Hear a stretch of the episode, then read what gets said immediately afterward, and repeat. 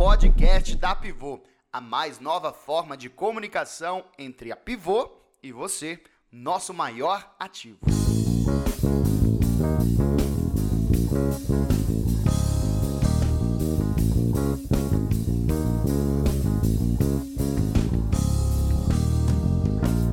Olá, meu querido colaborador, seja bem-vindo ao podcast da Pivô. Essa é a parte 2 do nosso podcast sobre a LGPD. E vamos continuar nosso assunto que é bastante importante e afeta você no seu dia a dia. Bom, para retomarmos de onde paramos, nós tínhamos falado sobre solicitar que os seus dados sejam retirados de empresas que você não quer mais ter relacionamento, certo?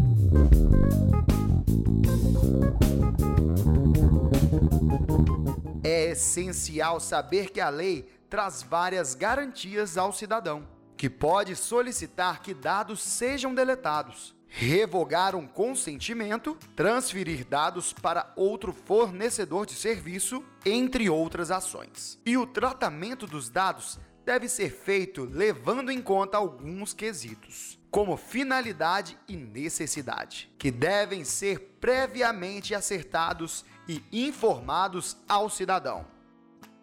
A LGPD também estipula os agentes de tratamento de dados e suas funções nas organizações. Tem o controlador, que toma as decisões sobre o tratamento, o operador, que realiza o tratamento em nome do controlador, e o encarregado, que interage com cidadãos e autoridade nacional.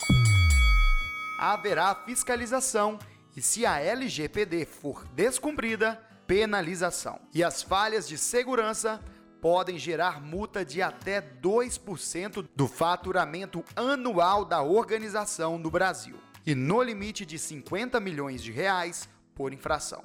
A autoridade nacional fixará níveis de penalidade segundo a gravidade da falha. É aqui que nós precisamos estar atentos. Descumprir a lei gera penalização para a empresa.